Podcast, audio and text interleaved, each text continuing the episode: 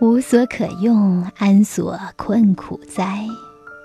无所可用，安所困苦哉？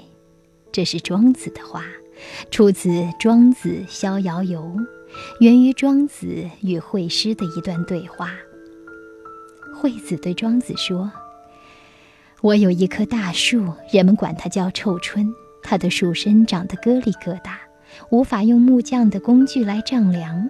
它的小枝生得弯弯曲曲，不合规矩，所以它虽然生在大路边，但是木匠来回经过时却没有理睬它。现在你的理论大是很大了，就是没有用。”所以大家都不相信。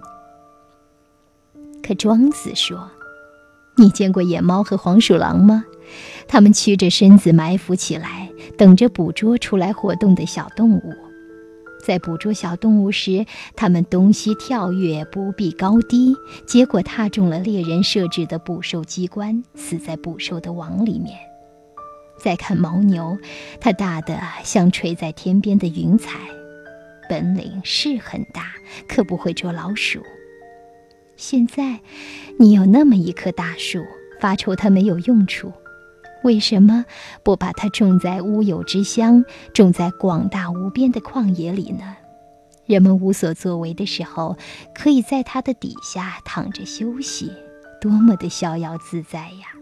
斧头无法砍伐它，任何东西也不能损伤它。虽然它好似没什么用处，但又有什么祸患呢？庄子笔下的这棵大树之所以没有被砍伐，终其天年，恰恰是因为它看着没有一点用处。相反，那些所谓有用的大树都被砍伐走了。相比较而言，怎样才算有用？庄子通过这个寓言告诉我们，真正的大用恰恰是看不见、摸不着的，看似无用，其实正有所大用。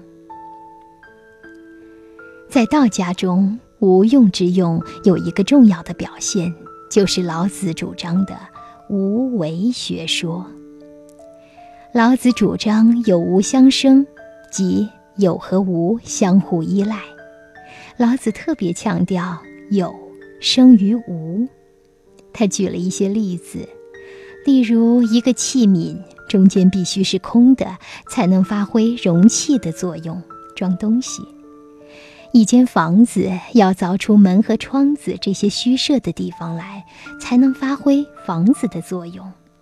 所以，有之以为利，无之以为用。有之以为利，无之以为用。